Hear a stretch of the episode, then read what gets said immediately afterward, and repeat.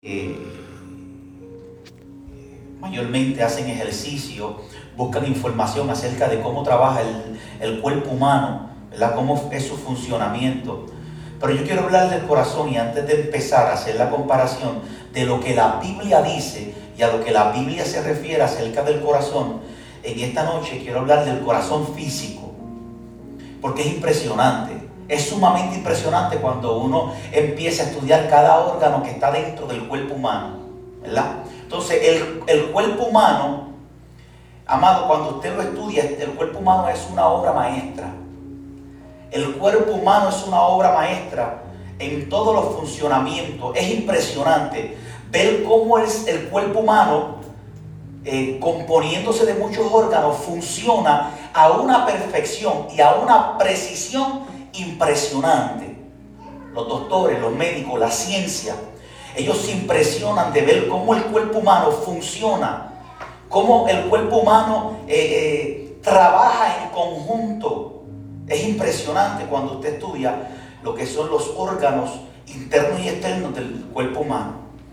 Ver ese conjunto de órganos en esa función es maravilloso.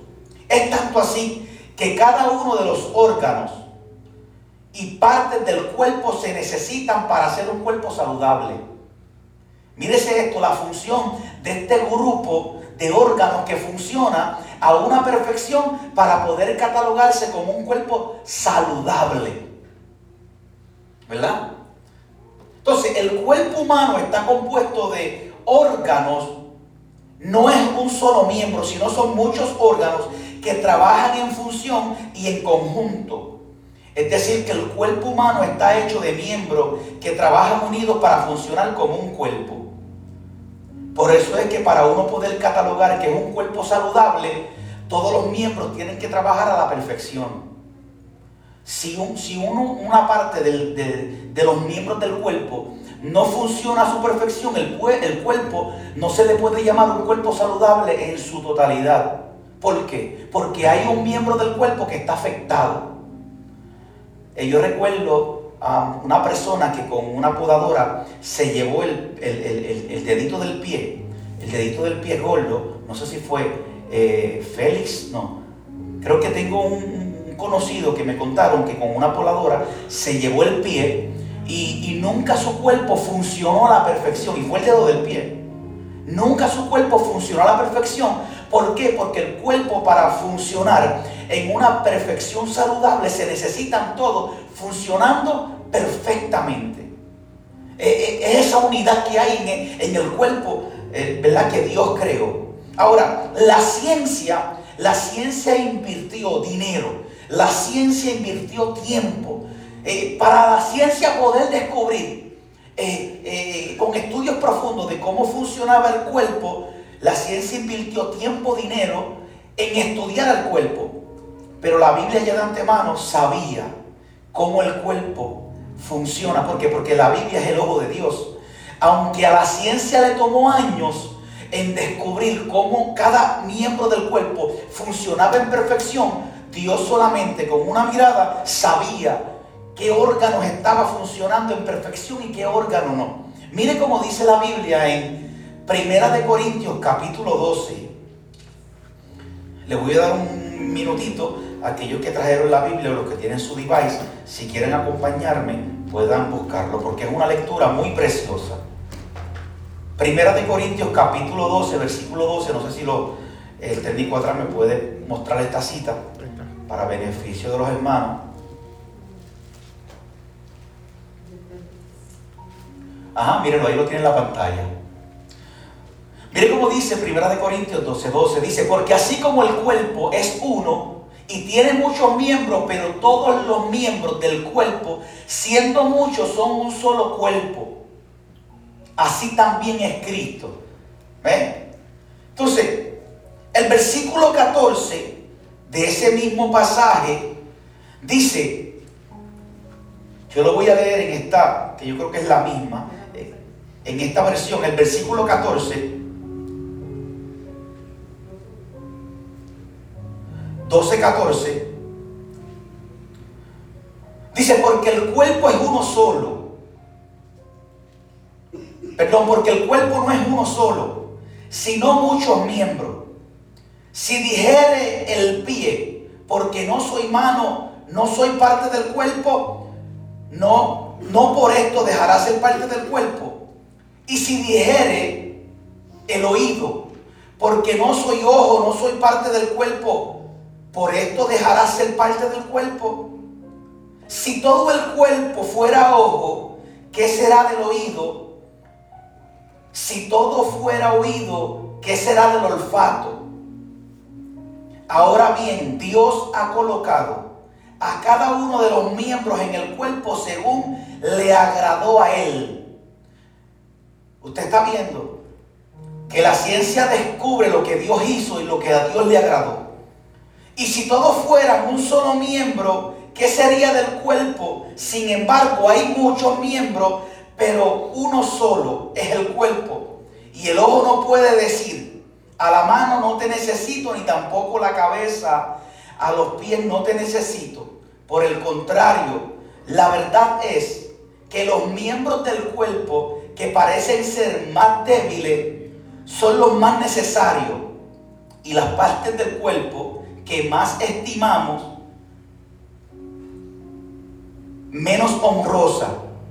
A estas las vestimos con más honra, de manera que las partes que consideramos más íntimas reciben un trato más honroso, ya que nuestras partes presentables no lo necesitan. Mas así formó Dios el cuerpo, dando mayor honra a las partes que carecían de ellas a fin de que el cuerpo, de que en el cuerpo no haya división, sino que los miembros tengan el mismo cuidado unos por otros. Y si un miembro sufre, todos los miembros sufren con él. Y si un miembro es honrado, todos los miembros se regocijan con él. Ahora bien, vosotros sois el cuerpo de Cristo y cada uno en individual miembro de Él. Impresionante lectura, ¿verdad? Eso es una impresionante lectura.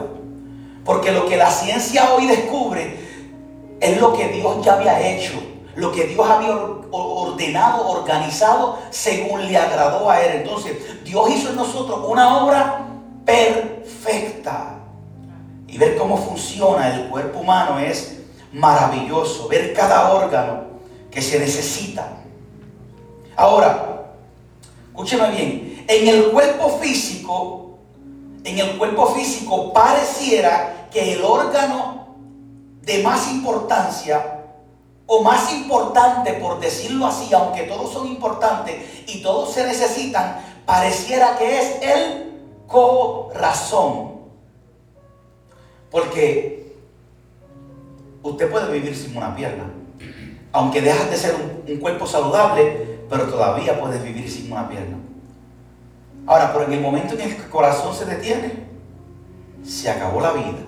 Por eso es que de repente eh, pasa algo grave, un accidente, y hay una persona postrada en el suelo, rápido las personas que saben de, lo que es eh, eh, la medicina, rápido van y le ponen la mano en una parte, sea en el cuello, en una parte donde ellos puedan sentir ¿verdad? Las venas impulsando sangre, porque ellos saben que si sienten las venas impulsando sangre es que el corazón está en función y todavía hay esperanza de vida. Pero si de repente tocan y sienten que no hay impulso de sangre, determinan que el corazón se detuvo y se acabó la vida.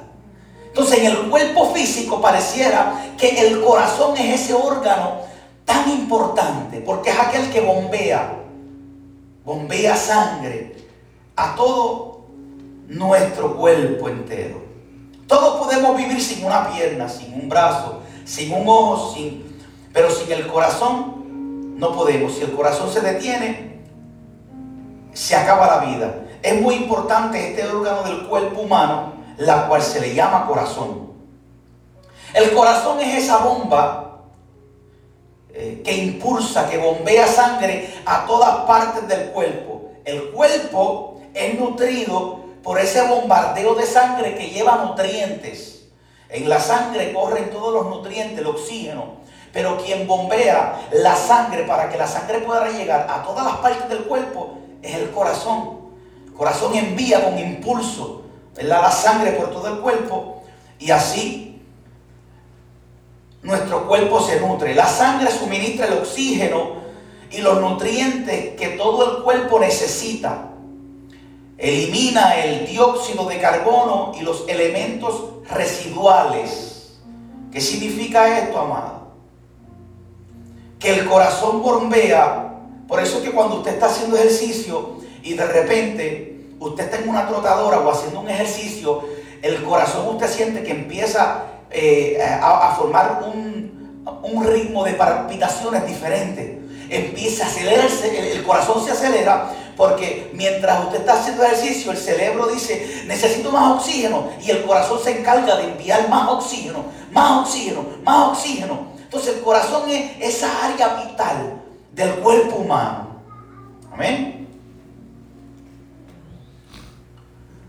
Cada órgano del cuerpo son necesarios de evitar importancia, pareciera que todos dependen de este órgano llamado corazón que bombea la sangre y los nutrientes a todas las partes del cuerpo. El corazón, cuando usted lo estudia científicamente o, o YouTubemente o Googlemente, usted puede, puede descubrir que el corazón en el corazón está dividido en cuatro cavidades. A dos de estas se le llaman aurículas y dos ventrículos. Y cada una tiene un estanque. Entre los dos aurículas y otros ventrículos son aquellos que tienen lo que se llaman las arterias y las venas, que entran y salen del corazón llevando, ¿verdad? Lo que son las venas entran y salen al corazón, las arterias llevan la sangre hacia afuera del corazón y las venas llevan la sangre hacia adentro del corazón. ¿Qué significa esto? Esto significa que lo que entra al corazón sale del corazón y vuelve y entra al corazón. ¿verdad? Ese, e, esa bomba que, salió del corazón, toda la sangre, los nutrientes, repartieron, ¿verdad? Es como ese, ese carrito de leche. Tengo leche por el pueblo y sigue, sigue. Yo no, yo no sé si usted se acuerda, en mi, en mi, en mi barrio pasaba una, una bobita diciendo, tengo dona, tengo dona, y volví, daba la vuelta otra vez y volvía. Entonces el corazón bombea eso y vuelve y entra. Entonces lo que sale del corazón vuelve y entra en cuestión de lo que es la sangre. Ahora, la Biblia la Biblia, cuando nos vamos a la Biblia, la Biblia hace una comparación muy extraordinaria entre el cuerpo físico y el cuerpo espiritual, dando a entender que ambos tienen un funcionamiento parecido. ¿Ok? Nosotros estamos compuestos de un cuerpo físico y un cuerpo espiritual. El cuerpo físico es este cartucho que perece y que se va deteriorando. ¿Verdad? Pero miren lo que dice 2 de Corintios capítulo, capítulo 4. Segunda de Corintios capítulo 4. Miren lo que dice. Nosotros estamos compuestos, lo que le acabo de decir, que estamos compuestos de un cuerpo físico y un cuerpo espiritual. El cuerpo físico, usted sabe que es este cartucho que se va deteriorando, que un día estaba nuevecito y mientras pasan los años se va deteriorando. Pero también contamos con un cuerpo espiritual. En el cristiano, cuando este cuerpo, este cartucho exterior se va desgastando, el interior, que es el espiritual, se va renovando día a día. Eso es lo que dice Segunda de Corintios 4, no puse el versículo, el, el capítulo, el, sí, el versículo.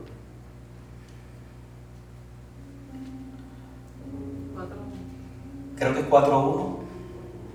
No, no es 4.1.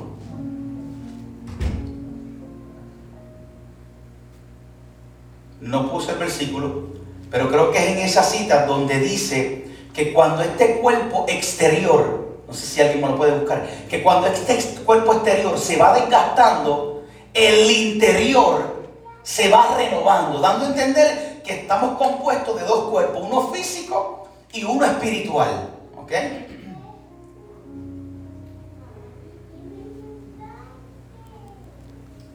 el 16.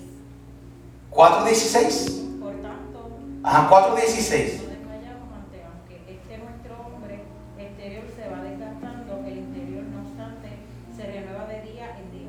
Ok, 4.16, míralo ahí.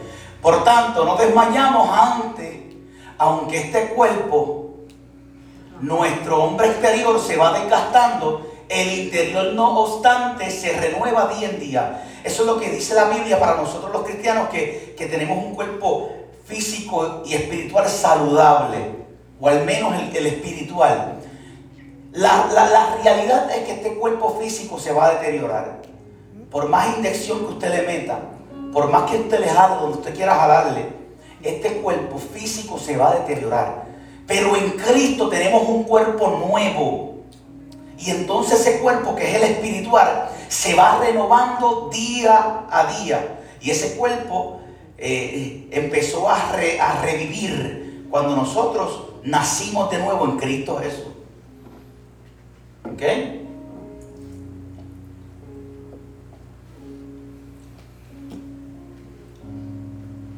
Ahora, en el cuerpo físico, el corazón es ese órgano que consideramos de vital importancia. Pero en el cuerpo espiritual, en el cuerpo espiritual, la mente es esa área de vital importancia. ¿Por qué? Porque en el cuerpo físico el corazón, en el cuerpo físico, el corazón es de, tal, es de vital importancia porque es aquel que impulsa la sangre que lleva los nutrientes. Ahora, en el cuerpo espiritual, la mente es esa área de vital importancia porque la mente impulsa los buenos pensamientos y es lo que nutre nuestro, nuestro cuerpo eh, eh, espiritual. Impulsando los buenos pensamientos que nutren nuestro cuerpo espiritual. ¿ok? Por eso es que la Biblia hace esta comparación. El corazón, el cuerpo físico en el corazón es el órgano de vital importancia, pero en el cuerpo espiritual es la mente. Así todo el cuerpo depende del corazón, así el cuerpo espiritual depende de la mente. El corazón empuja los nutrientes a través de la sangre a todo el cuerpo físico. La mente empuja a través de los pensamientos todos los nutrientes a nuestro cuerpo espiritual. Ahora, ya nosotros no somos seres carnales, aunque vivimos en un cuerpo. Nosotros ahora somos seres espirituales. Cuando venimos a Cristo, dejamos de ser seres carnales y nos convertimos en seres espirituales. Por eso es que la Biblia nos insta a aprender a vivir en el espíritu, porque somos ahora seres espirituales. Mire cómo dice Romanos capítulo 8. Romanos 8. 8.5. Vamos a ver si esa es la cita.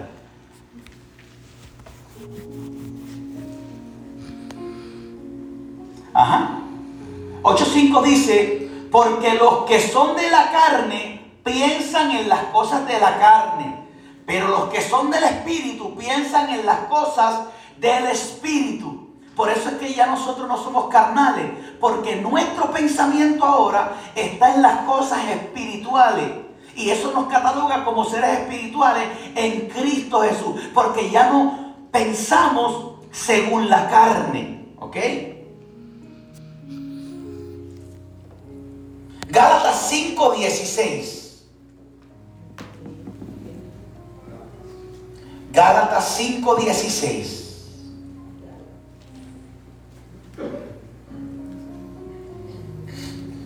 Mire lo que dice Gálatas 5:16. Digo pues, andar en el espíritu y no, satisfacer, y no satisfagáis los deseos de la carne. ¿Por qué?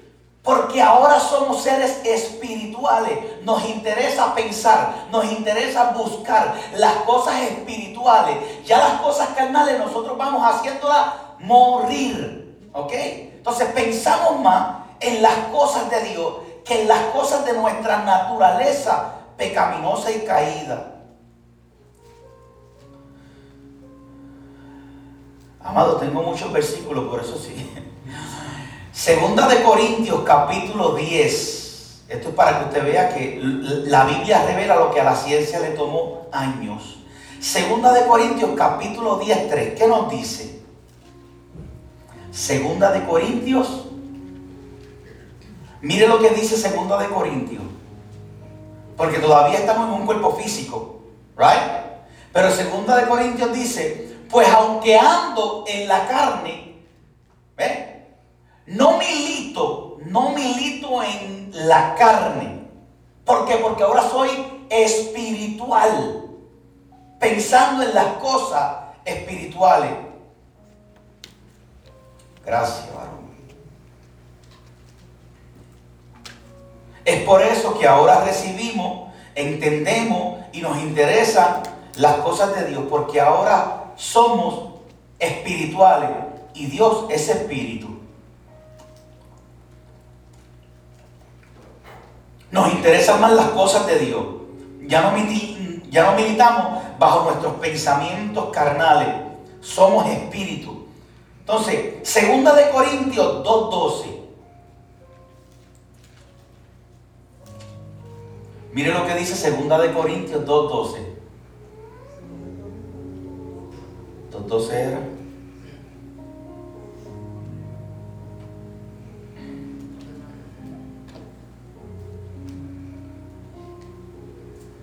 Búscate primera de Corintios, por favor, doctor, a ver si era ese.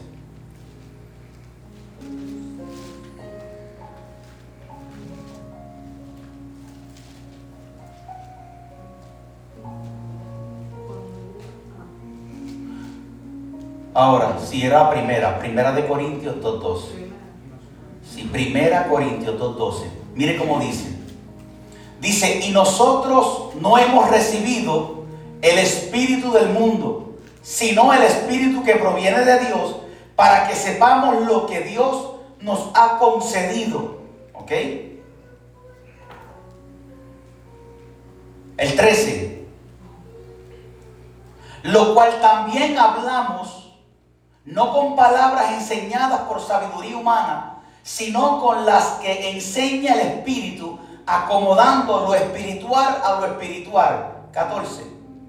Pero el hombre natural no puede percibir las cosas que son del Espíritu de Dios, porque para él son locura y no las puede entender porque se anda a discernir espiritualmente. ¿Qué significa esto, amado? Que el hombre natural no puede entender las cosas del Espíritu. Porque las cosas del Espíritu hay que discernirlas espiritualmente. Y para el hombre carnal las cosas del Espíritu son locura. Pero nosotros en un tiempo andamos en ese camino. ¿Por qué? Porque éramos carnales y pensábamos y no podíamos entender las cosas de Dios. Pero ahora que somos espirituales, no nos son locura, sino que ahora para nosotros es poder de Dios. ¿Ok?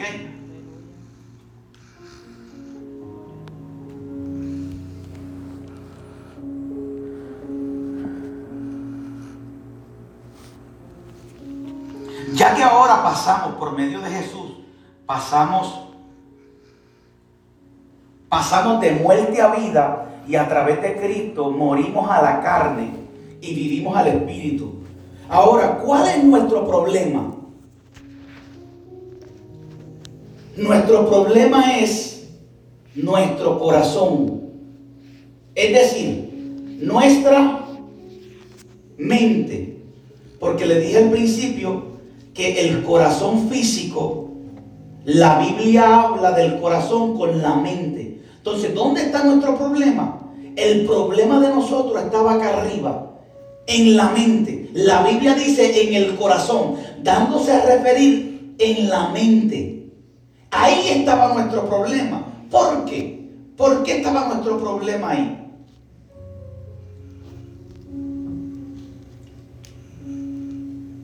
Cuando la Biblia habla del corazón se refiere a ese músculo físico.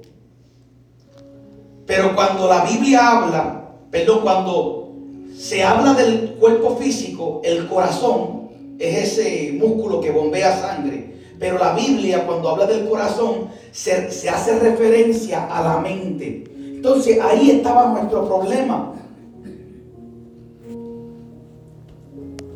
Es por eso que a Dios le interesa nuestra mente.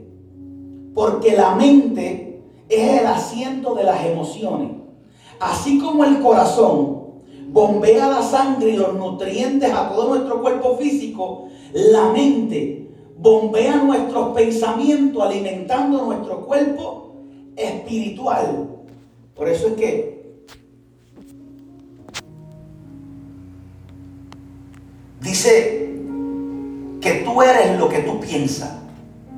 Según piensa él en su corazón, tal es él. Le voy a buscar ese versículo ahorita.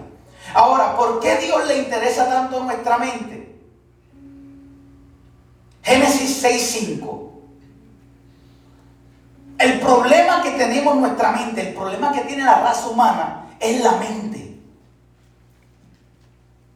Pero es de vital importancia a la mente que a Dios le interesa.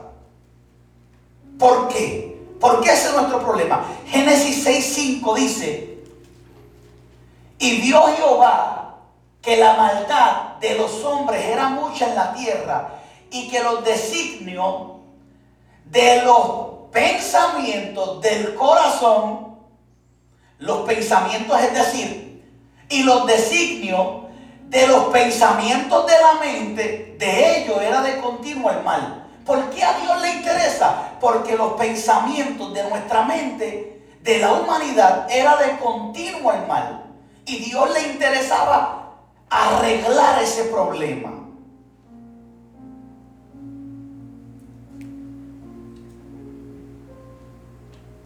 Mateos 15:8. Mire lo que dice Mateos 15:8.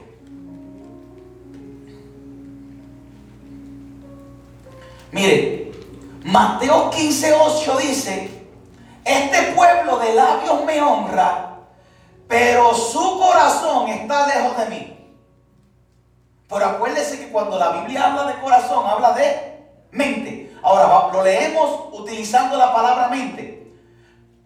Pues lo cambiaste, mi hermano. Trátame en serio. El 8. Ahora, este pueblo de labios me honra, mas su mente está lejos de... Ahora, ¿cuál es el problema de nosotros? La mente. ¿Por qué? Porque en el versículo de Génesis, los pensamientos de la mente eran en continuo mal. Y en este versículo me está diciendo que mi mente estaba lejos de Dios. ¿Ok? ¿Por qué a Dios le interesa nuestro corazón? Efesios 4, 17. Efesios 4,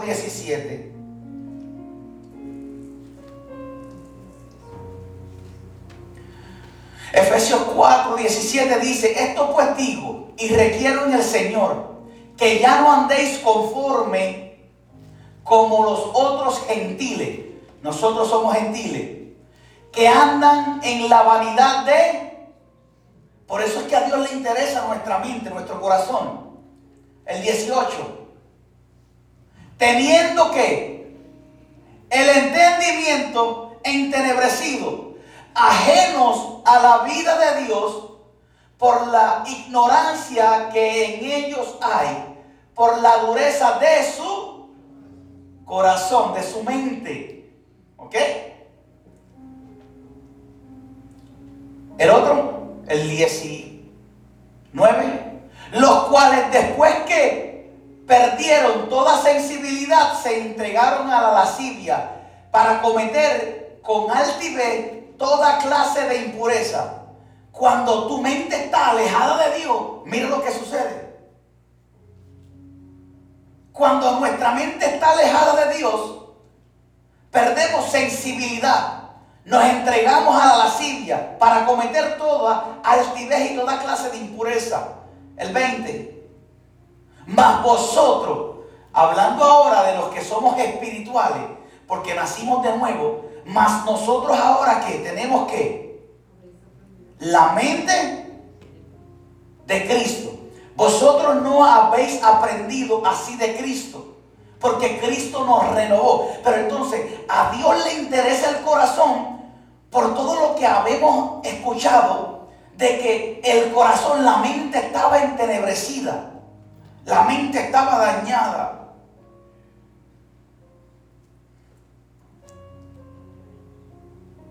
Estábamos turbados, andábamos con el entendimiento borroso, no sabíamos, no teníamos camino. Pero entonces a Dios le interesa porque es como que, como amado, cuando usted se va de viaje y usted eh,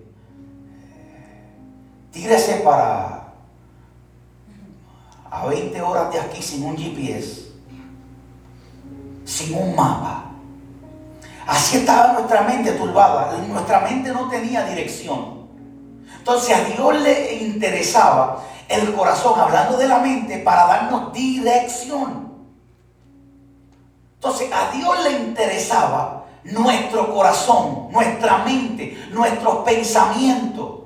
Mire cómo dice Proverbios 7, Proverbios 23, 7. O perdón, Proverbios 23, 26. Proverbios 23, 26. Entonces mira lo que él dice. Él dice, dame, hijo mío, tu corazón y miren tus ojos por mis caminos. ¿Ven? Pero entonces vamos a leerlo cuando la Biblia se refiere a corazón con la mente. Dame, hijo mío, tu mente y miren tus ojos por el camino, por mis caminos. Porque el corazón no mira, la mente. Dame tu mente y entonces puedes mirar mis caminos. Entonces a Dios le interesa nuestros pensamientos, nuestra mente. Proverbios 23, 7.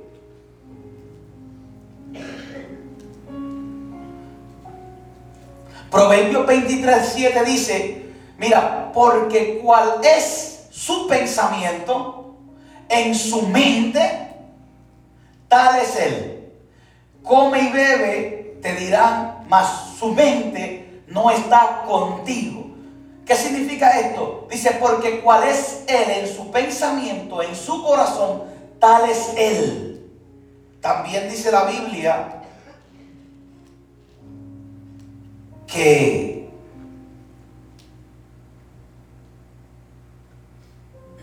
Donde está tu pensamiento, allí está tu mente, tu corazón. Segunda de Corintios 2.16.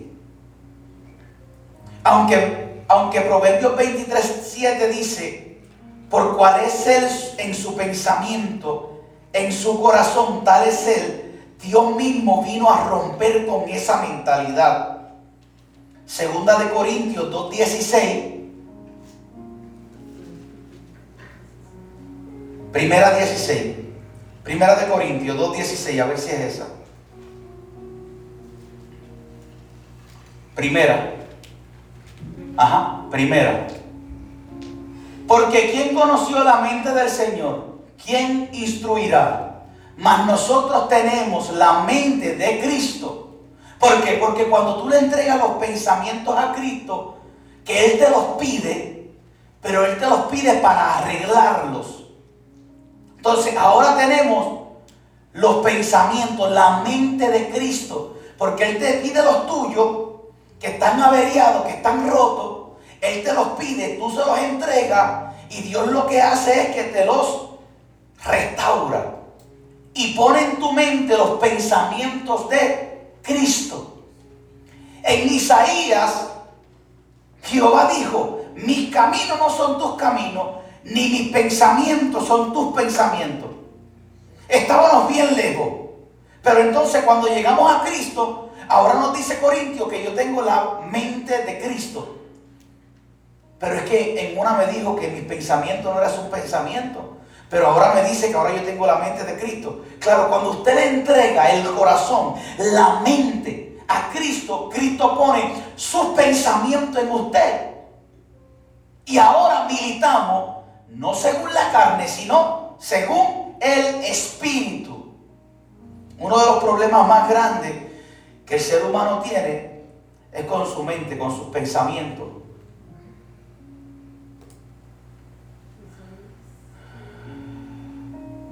Por eso es que no importa qué tentación usted tenga, no importa qué tentación usted tenga, aquí es donde le va a dar. ¿Es cierto o no es cierto? Sea que la tentación entre por el oído, o sea que la tentación entre por los ojos, aquí va a ser su batalla. Su batalla va a ser aquí. Cedo o no, pienso o no. Entonces el, el pensamiento que usted alimenta se va engrandeciendo. Entonces, eh, uno de los problemas más grandes es cómo yo poder llevar esta mente a Cristo diariamente. ¿Por qué? Porque es de vital importancia.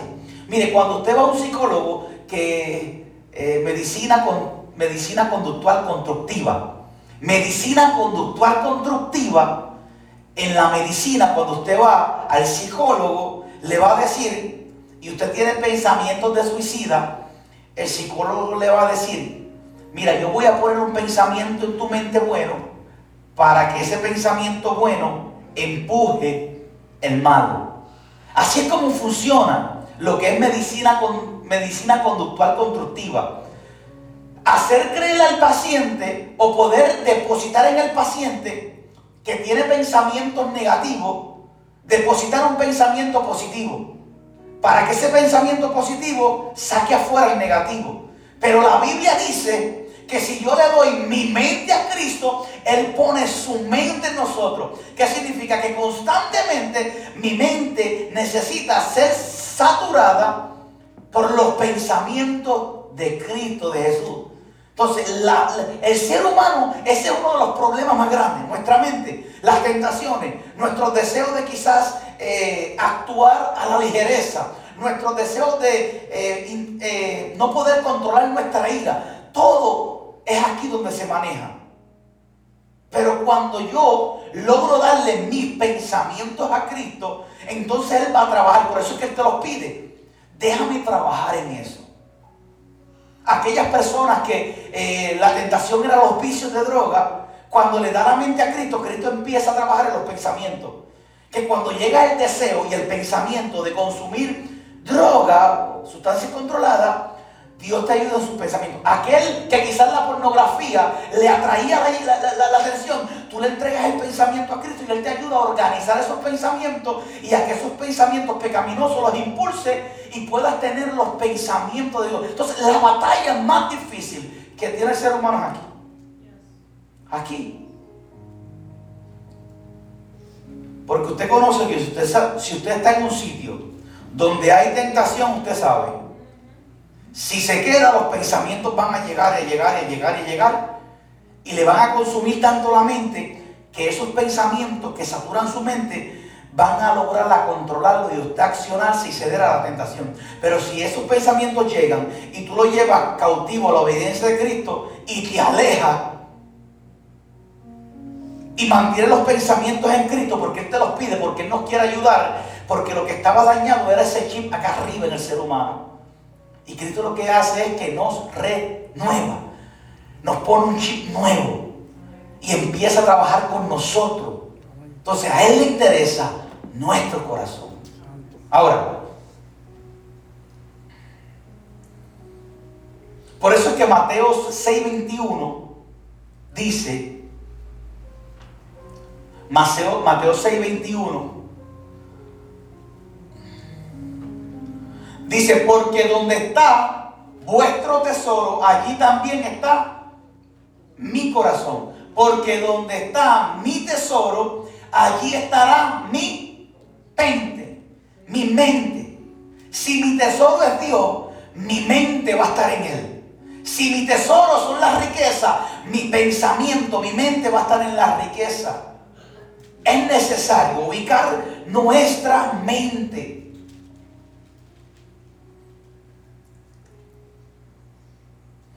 Por eso es que entonces el problema que nosotros tenemos radica en nuestra mente. Y es necesario día a día dársela a Cristo. Usted desea ser un cristiano sólido. Necesita alimentarse de buenos alimentos. Por eso es que las personas que hacen fitness, fitness se dice, aeróbico en, español, las personas que hacen, ¿verdad? Se requiere de una buena alimentación, ¿verdad?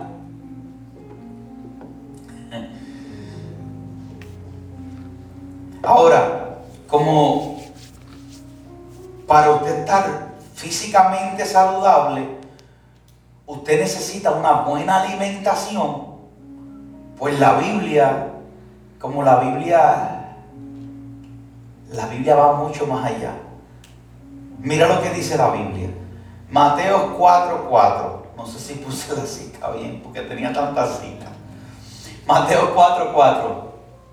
Y él respondió y dijo, escrito está, no solo de pan vivirá el hombre, sino de toda palabra que sale de la boca de Jehová. No solo de pan vivirá el hombre. El cuerpo físico necesita pan, alimento físico. Pero el cuerpo espiritual necesita pan alimento espiritual. Un cristiano sólido es aquel cristiano que come pan espiritual. Y un cristiano no sólido es aquel que carece de una alimentación saludable espiritual.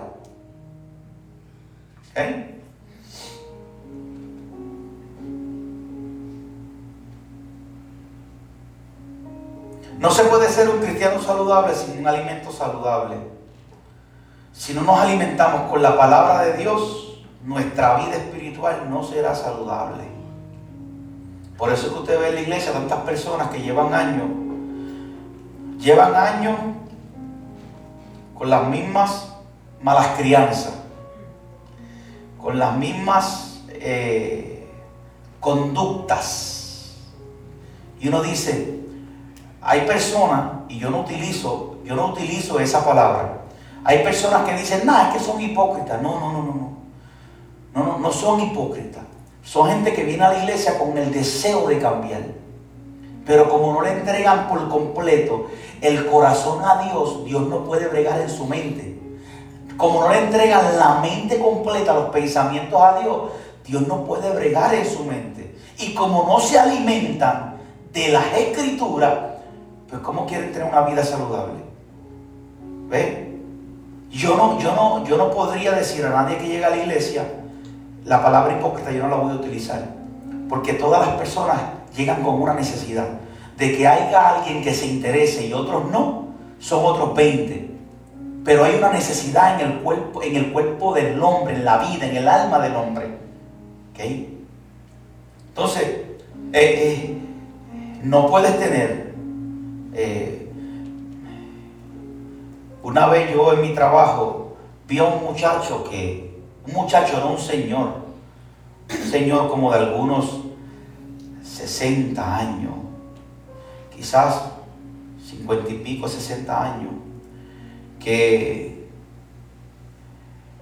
estaba hablando de una muchacha de la iglesia, pero lo que hacía era criticándola, hablándole que si eh, cosas que no tienen que ver, juzgándola. Y eso me incomodó a mí porque eso incomoda. Y cuando él viene para atrás, yo le digo, varón, ¿cuántos años te lleva en la iglesia? 17 años en la iglesia. wow. Y yo le dije, 17 años en la iglesia. Y yo le dije, le voy a hacer una pregunta. ¿Usted sabe quién es el rey David? ¿Sabe lo que me dijo? En mi iglesia no me han enseñado eso. Pero sí que la Biblia habla que el rey David era el rey de Israel. Yo le dije, ¿y no te, enseñaron de Goliat con la piedrita, no? En escuela bíblica. yo me impresioné 17 años en la iglesia y todavía no conocía preguntas simples. Iba a la iglesia, pero no se nutría. Por eso es que ustedes, ustedes ven que no puedes exigir lo que es eh, una persona con un cuerpo espiritual saludable cuando no se alimenta de la Biblia. Y la iglesia está llena de eso. Por eso es que, amado, cada uno de ustedes, de nosotros, somos responsables en alimentarnos para que nuestro cuerpo funcione, para que nuestro cuerpo mejore. Mire, yo le estoy dando clase a un muchacho en la batería. Yo no sé tocar batería. No, espérate, espérate, no se ría. ¿Y qué, qué rayos se dando clase? no, no, déjame explicarme mejor. Yo le estoy dando clase a un muchacho de batería. yo sé tocar lo básico. Yo sé tocar lo básico. Entonces, él me dice, yo quiero aprender. Yo le dije, bueno, yo te puedo enseñar lo básico. Pero yo a veces vengo un día a la semana y estoy una hora con él. Eso no es suficiente para que él aprenda a tocar batería. Una hora que yo le dé en, una semana, eso no es suficiente. Se va a atrasar, se va a decanar, se va a desanimar. Tiene que haber un esfuerzo aparte de parte de él a seguir nutriéndose, sea con video, sea con, comprando una batería en la casa y practicando para que esto funcione. Él necesita alimentar su interés para que tenga un resultado mejor. Entonces, no podemos ser cristianos saludables si no nos alimentamos. Mire, venir un domingo a la iglesia y escuchar una hora de prédica, eso no es suficiente para toda la semana. Pero usted puede vivir con eso. Pero usted no se puede catalogar un cristiano saludable. ¿Por qué? Váyase para su trabajo, y no desayuna hasta las 3 de la tarde a ver qué va a hacer su cuerpo físico. Su cuerpo físico empieza a temblar, empieza a darle mareo, porque su cuerpo físico le está diciendo, no me has dado comida, necesito comida. Es lo mismo en cuerpo espiritual. Si no alimento mi cuerpo espiritual, pues no puedo. No puedo sobrevivir. No puedo ser un cuerpo espiritual saludable. ¿Ok? Depende de tu alimentación, tu cuerpo espiritual será saludable o no. Y eso es una realidad que la iglesia tiene que entender. La necesidad de un alimento y no de que me sirvan un alimento. Yo necesito... Mire, usted sabe por qué la vida de Daniel era tan fructífera. Dice que Daniel desayunaba oración, almorzaba oración y cenaba oración. No estamos diciendo aquí cuántas horas tú tienes que hacerlo. No, no, no. Lo que estamos diciendo es que tienes que hacerlo. Aunque sea un pan, aunque sea un huevito hervido, tienes que alimentarte. Entonces la vida espiritual de nosotros es así. Entonces, ¿cómo nosotros alimentamos nuestra vida espiritual? A Dios le interesó nuestra mente y entonces, como le interesó nuestra mente que estaba distorsionada, que estaba desviada, mire cómo dice Josué 18. No apunté versículo, discúlpenme, estaba, tenía tantos versículos, vamos a ver si caemos ahí en tiempo. Josué 18. No, pero está en el capítulo 18, pero se lo voy a leer. Dice, nunca se aparten de tu boca, o nunca se aparten de, tu boca este libro de la ley, sino que de día y de noche meditarás en él, pensarás en él, para que guarde, para que te guarde y hagas conforme a todo lo que en él está escrito. porque entonces harás prosperar tu camino y todo te saldrá bien. ¿Lo conseguimos o no?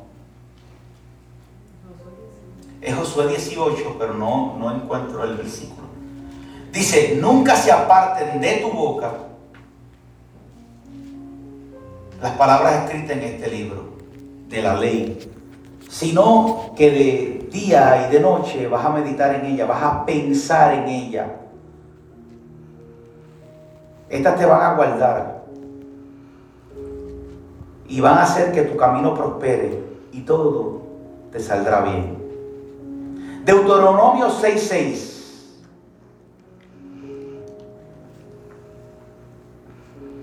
Ahora, ¿con qué nosotros alimentamos nuestro cuerpo espiritual? Si dijimos al principio que no solo de pan vivirá el hombre, sino más bien de toda palabra que sale de la boca de Jehová. Entonces, si nuestro cuerpo físico lo alimentamos con alimento físico, el cuerpo espiritual lo tenemos que alimentar con cuerpo espiritual. Nuestro cuerpo físico necesita pan, nuestro cuerpo espiritual necesita la palabra de Dios. Ese es mi alimento. Yo me alimento con la palabra de Dios. Deuteronomio 6:6.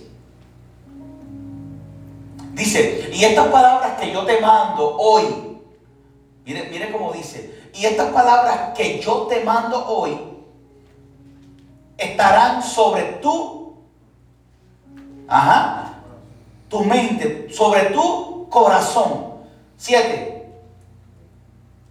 y las repetirás a tus hijos y hablarás de ella estando en tu casa y andando por el camino y al acostarte y cuando te levantes. ¿Sabes lo que te quiere decir esto? Mire, tú vas a comer de esta palabra, de este alimento físico, estando en tu casa, andando por el camino y al acostarte y cuando te levantes te vas a alimentar de esta buena palabra.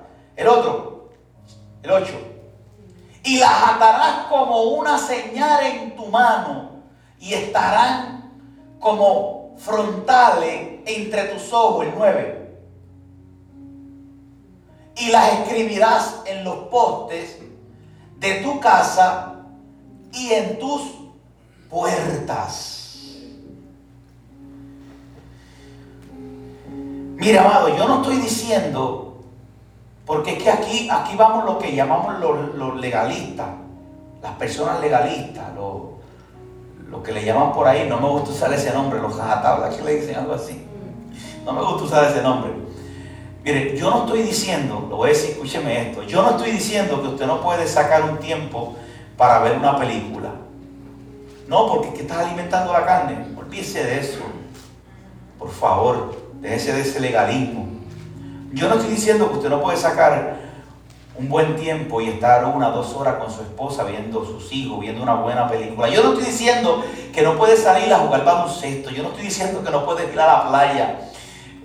Yo no estoy diciendo que no puedes irte a pescar. Yo no estoy diciendo que no puedes sentarte y jugar videojuegos. Yo no estoy diciendo que no te puedes meter en Michael Play y estar una hora. Yo no te estoy diciendo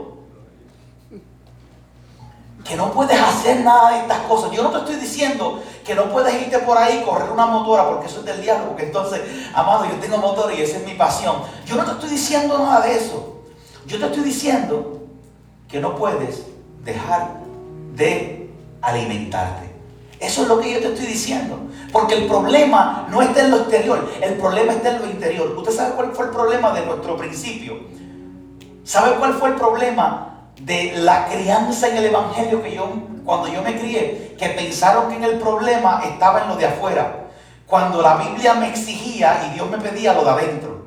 Por eso es que como no sabía y como pensé que el problema estaba afuera y no estaba adentro, por eso es que exigía que las mujeres no se pusieran pantalones, exigía que la gente no fuera a la playa, exigía que la gente no viera una movie, exigía que la gente no pudiera jugar baloncesto, porque nos enfocamos donde no era el problema. El problema no estaba ahí, el problema estaba en el corazón. Y Dios nos dice, dame tu corazón, tu mente. El problema estaba aquí. ¿Por qué? Porque le prohibían unas cosas, pero escondía iban y las hacían. ¿Por qué? Porque el problema estaba en su mente, no estaba en su exterior. ¿Ok? Cuando tú alimentas esto, cuando tú alimentas esta mente de buen alimento, tu cuerpo va a funcionar basado en el buen alimento. Entonces, intentamos arreglar todo esto bajo estas normas, estas normas y estas directrices y lo que hicimos fue dañar la cosa. Dañamos muchas cosas. Dañamos muchas cosas. Pero hoy nos damos de cuenta, nos damos de cuenta que, que Dios quiere bregar primero dentro de nosotros, con nuestra mente, con nuestro corazón. ¿Por qué? Porque cuando tú le das la mente, el corazón a Dios, ya no te interesa pecar. Cuando tú le das la mente a Dios, cuando tú estás en una tentación, tú piensas antes de caer en ella. ¿Por qué? Porque piensas en la consecuencia, no piensas en el placer. Hay una tentación, oh, oh, una banderita, el espíritu te tiene, eh, cuidado, no pases de ahí. Yo me alejo. Me alejo, espérate. ¿Me entiendes? ¿Por qué? Porque mi mente está llena de luz y lo que da luz a mi mente es la palabra de Dios, que es el alimento que nutre mi vida espiritual. Entonces puedo ser un, cristiano saludable. ¿Entienden? You I'm saying?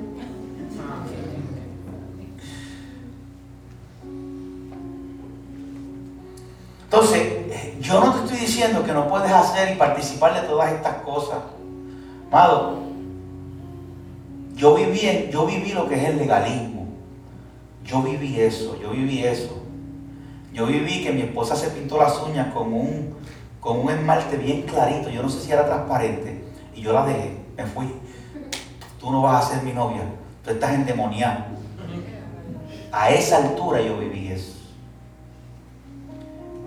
Pero no sabía que lo que yo tenía dañado adentro era el corazón.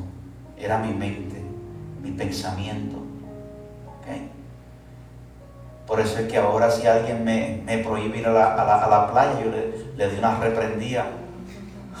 Jamás se me gusta la playa. Y más si hay una planchita de esa que uno puede cortar las olas. y uno aquí metido en Lébano, que la playa queda bien lejos y que tú me vengas a decir, no, la playa es del diablo. No, mi hermano, yo te reprendo. El problema no está, el problema no está, mire amado, el problema no está en tu exterior, el problema está en tu interior, en tu mente. Pueden haber 20 tentaciones y si tu mente no cede, no pasa nada. Si tú logras dominar este, mira, dice la Biblia, dice la Biblia que aquel que logra controlar y tener dominio propio es más admirado, más aplaudido que aquel que conquista una ciudad entera. Cuando tú logras dominarte a ti mismo. Cuando tú sabes de, de lo que tú cojeas yo sé de lo que yo cogeo. Porque yo no me voy a hacer aquí más santo que nadie. Aunque me apedreen. No, yo sé de lo que yo cogeo. Eh, ahí yo le doy doble. Yo me cubro más ahí. Me cubro más ahí. Espérate que hasta aquí, ¿verdad? Cada quien tiene su, como decimos, su tacón de Aquiles, ¿verdad? Su talón de Aquiles. Pero cuando tú entiendes esto, tienes una mente saludable, pues tú, pues tú te cuidas. Te cuidas. Lo que pasa es que pues como que nos entró un guilletes espirituales y fracasamos. Porque el problema estaba dentro de nosotros y no fuera.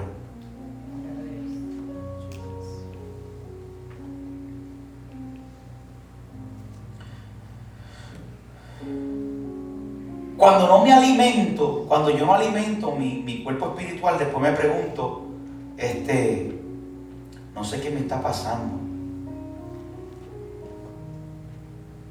desanimado. Hacho, yo voy a dejar las cosas de Dios. Entonces todo lo que tienes, todo lo que Dios ha puesto tu mano, en tu mano, te entra un desánimo encima. ¿A quién no le ha entrado un desánimo? A mí me ha entrado un desánimo. A mí me ha entrado unos desánimos.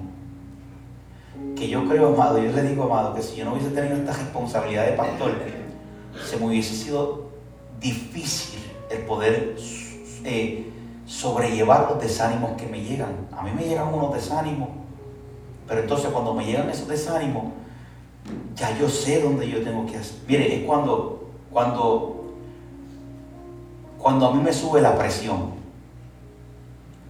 Nadie me tiene que decir que me subió la presión. Yo no me tengo que poner la maquinita. Al principio me la ponía. Yo no me tengo que poner la maquinita para yo saber que la presión me subió. Porque mi cuerpo empieza a hacer unos cambios que yo sé que mi cuerpo, la presión me subió.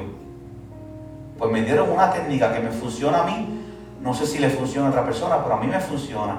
Cuando yo me siento así, yo llego a casa rápido, cojo la mitad de un ajo, la machaco y me trago el ajo. Al instante, yo siento que la presión baja, que el bloqueo ese se me fue y se me estabiliza la presión. Cuando usted siente un desánimo, pica un ajo. ¿Cómo se lo No, cuando usted, cuando usted sienta la presión, el desánimo, mire, abra la Biblia. Ay, Padre Santo, tengo un desánimo. Abra la Biblia, lea un proverbio, lea un salmo. Encierres un jadito en el cuarto, Padre, estoy que ni las azucenas me huelen, ayúdame. Ayúdame, Dios mío, controla mis pensamientos, mi mente. Dame, dame el alimento que mi espíritu necesita. Perdóname, yo sé que estoy así porque me dio un bioco, porque es que no me he alimentado. Pero me alimento hoy de ti. Y entonces, de repente usted va a ver que el desánimo se le fue. A Dios se le fue tan rápido porque te alimentaste.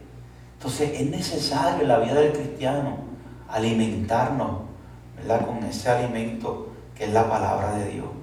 Esto lo digo por pura experiencia.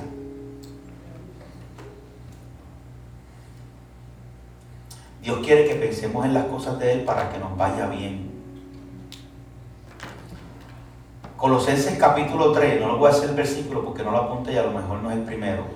Colosenses capítulo 3 dice, si pues habéis resucitado con Cristo, buscar las cosas de arriba donde está Cristo sentado a la diestra de Dios, poner la mirada en las cosas de arriba y no en las de la tierra. Mateo 6:33 dice, mas buscar primeramente el reino de Dios y su justicia y las demás cosas serán añadidas. Cuando aquí dice, mire, Mateo 6:33, ya estoy terminando, amado. Mateo 6:33 dice, primeramente el reino de Dios y su justicia, todas las cosas os serán añadidas. ¿Qué significa todas las cosas, amado? Todo lo que necesitamos. Cuando busca las cosas de arriba, las demás cosas serán añadidas. ¿Y qué es añadida? Dios va a suplir todo lo que usted necesite. Cuando buscamos las cosas de arriba.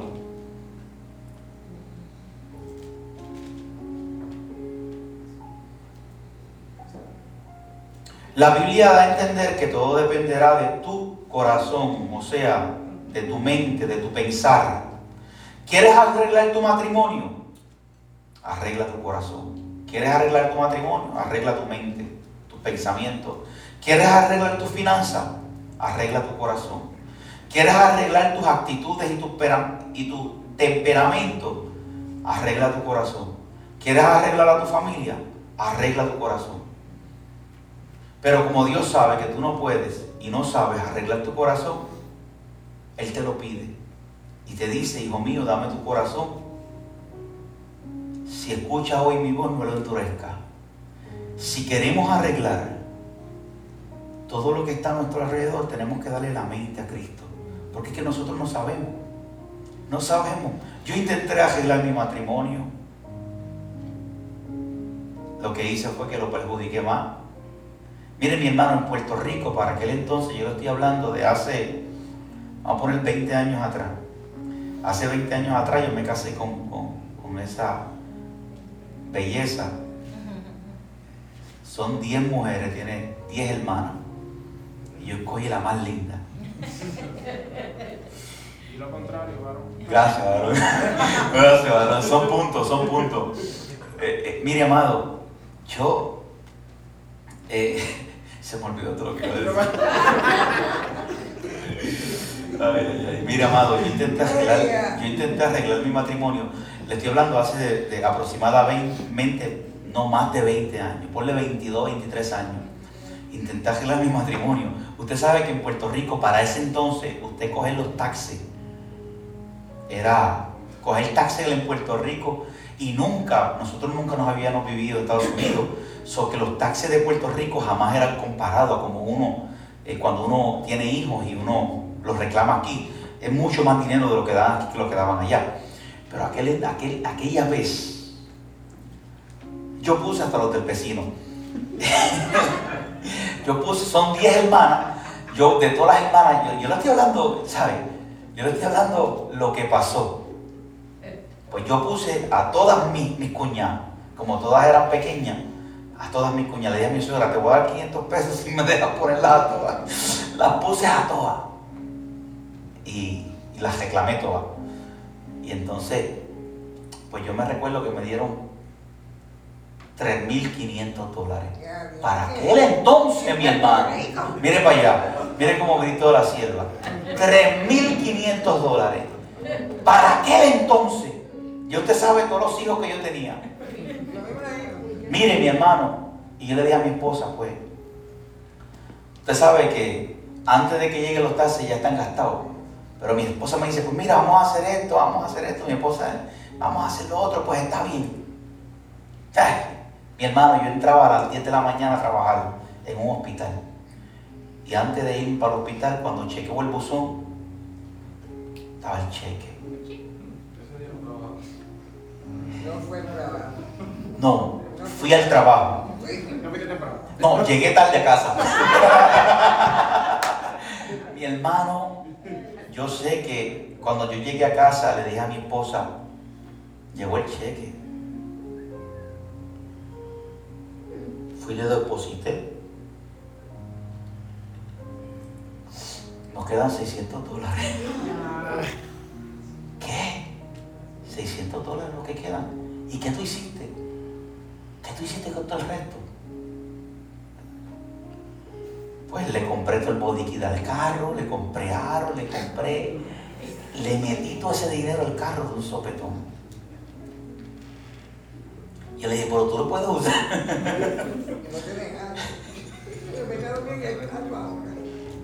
Mi hermano, entonces, eh, un manojo no sabes cómo manejarte la vida. Y entonces pues intenté arreglar mi matrimonio, intenté arreglar a mis hijos, pero como no sé, intenté, pero como no sé, pues entonces Dios me dijo, dame tu corazón. Y un día, una noche, que llego de unas carreras de carro, una noche me quise quitar la vida. Y esa noche le dije, él me lo impidió. Pero esa noche le dije, toma mi corazón, te lo entrego. Yo no sé hacer nada. No sé hacer nada. Quiero arreglar, pero de verdad es que no puedo, no sé. Y esa noche le di el corazón a Cristo. Al otro día por la mañana todo fue distinto. Le dije a mi esposa, me voy de aquí, me voy, de Estados, me voy para Estados Unidos, me alejo de todo el mundo. Quiero hacer una vida nueva contigo. Y hoy, por la gracia de Dios, somos los pastores de esta casa. Porque un día le entregamos nuestro corazón. Él lo sabe hacer mejor que tú. Él lo sabe hacer mejor que yo, amado.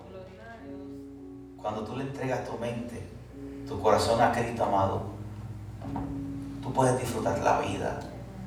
Tú puedes disfrutar la vida. Amado, puedes disfrutar la vida. Yo disfruto la vida con mis hijos.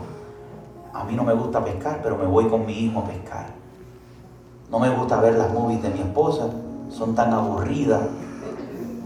No, porque es que a ella le gustan las, movies esas de Harvard de Navidad. Digo, eso son unas babosadas. Pero, me, pero, pero por estar con ella lo hago. ¿Por qué? Porque Dios arregla tu mente, tus pensamientos.